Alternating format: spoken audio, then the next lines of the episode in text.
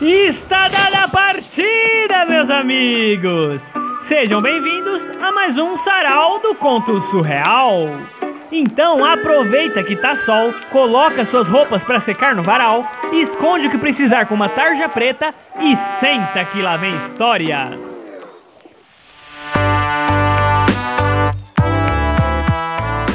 E o conto de hoje é Síndrome de Estocolmo escrita por Paulo Turino, um menino tão distraído que saiu para viajar, esqueceu que morava no Brasil e foi parar no Japão.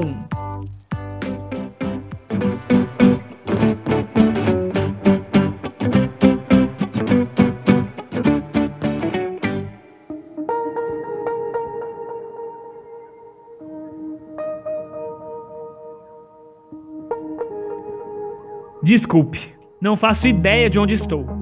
Aliás, não sei nem quem sou ou o que sou. Não consigo me lembrar se acordei aqui ou se surgi aqui. Não tenho nem certeza se realmente existo. Tudo que tenho são minhas memórias mais recentes. Não consigo nem imaginar há quanto tempo existo. Parece que simplesmente apareci. Nesse instante, ou talvez há anos. Infelizmente, não tenho resposta para nenhuma pergunta.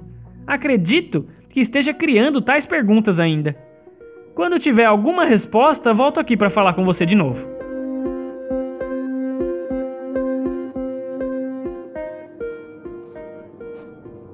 É, já passou algum tempo. Não mudou nada de muito relevante, mas consegui perceber algumas coisas. Da última vez que nos falamos, eu não conseguia nem me mexer. Eu tô recuperando os movimentos lentamente. Talvez tenham me drogado para me trazer para cá, e os efeitos da droga ainda estejam passando. Não consigo me mover muito bem ainda, mas consegui tatear o recinto e procurar uma saída. Completamente sem sucesso. As paredes, o chão e o teto são macios, acolchoados, e não encontrei sequer uma frestinha onde eu possa tentar forçar para abrir. De vez em quando, eu escuto vozes do lado de fora em alguma língua estranha. Não compreendo nenhuma palavra. Por vezes, até acredito que estejam se dirigindo a mim, mas o efeito da droga ainda não me deixa responder. Eu espero que eu consiga me comunicar logo.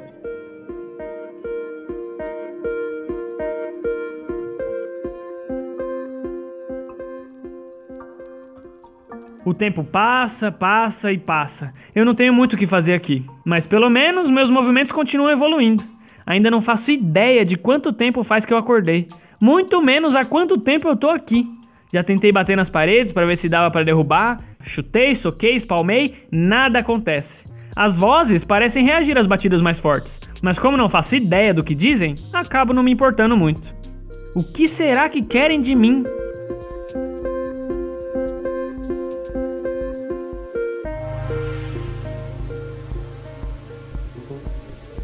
Oi, voltei. Passou mais algum tempo e alguma coisa tá mudando.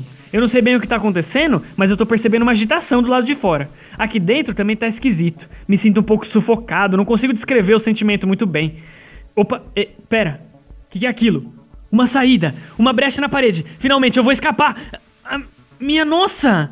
A luz lá fora é muito forte. Eu tô saindo devagar para ninguém perceber que eu tô fugindo, mas eu não consigo enxergar nada com essa luz. Mesmo assim, eu sinto que eu tenho que fugir nesse instante. Ai, que dor de cabeça! Muito forte, parece que estão esmagando meu crânio. Se pelo menos eu pudesse gritar para pedir ajuda. Ah! Não acredito. Meu grito saiu. Agora posso pedir ajuda ou pelo menos me comunicar com os sequestradores. Claro, sem sucesso. Não consigo formar nenhuma sílaba. Assim como os meus membros, não consigo controlar minha língua nem meus lábios para formar as palavras. Pelo menos a dor de cabeça já diminuiu, mas a luz ainda ofusca meus olhos. Não enxergo quase nada, apenas o suficiente para ver que várias pessoas estão olhando para mim agora.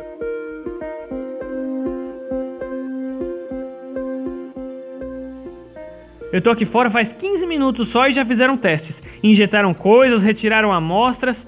Acho que eu tava melhor dentro daquela sala escura. Aqui nesse lugar não consigo entender se sinto calor ou frio. Eles me espetam com agulhas, mas não tenho certeza se estou realmente sentindo a dor. Talvez as drogas tenham danificado meu sistema nervoso. Mesmo debilitado, eu tento me defender, mas meus movimentos ainda não estão recuperados o suficiente. Até consigo me mexer, mas não tenho controle algum sobre os meus membros. Estou completamente à mercê desses sequestradores. Agora estão colocando uma coisa na minha boca. Estão injetando um líquido goela abaixo. Me sinto sonolento. Outra droga? Ou será a mesma de antes? É um sonífero poderoso. Eu vou, eu vou desmaiar.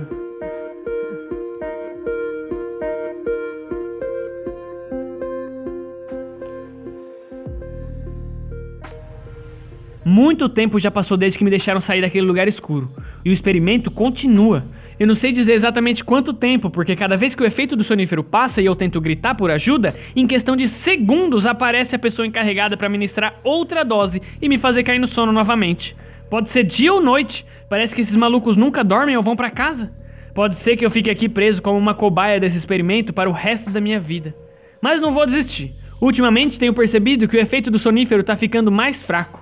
Cada dia que passa demora um pouco mais para fazer efeito. Eu tô conseguindo me manter acordado por mais tempo, mas sempre tem alguém de guarda, mesmo que seja impossível de eu me levantar ainda. Essa droga é realmente muito forte.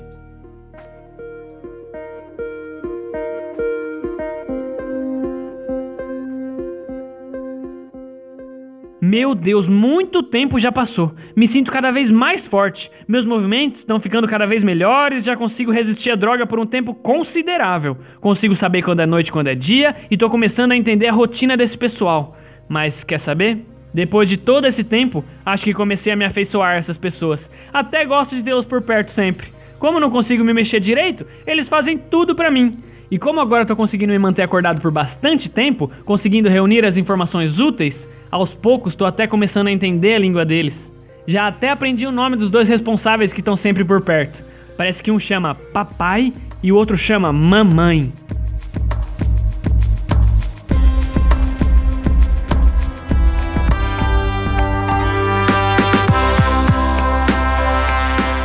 E esse foi o conto de hoje, enviado por nosso e-mail sarausurreal@gmail.com, para ser contado para você que está ouvindo.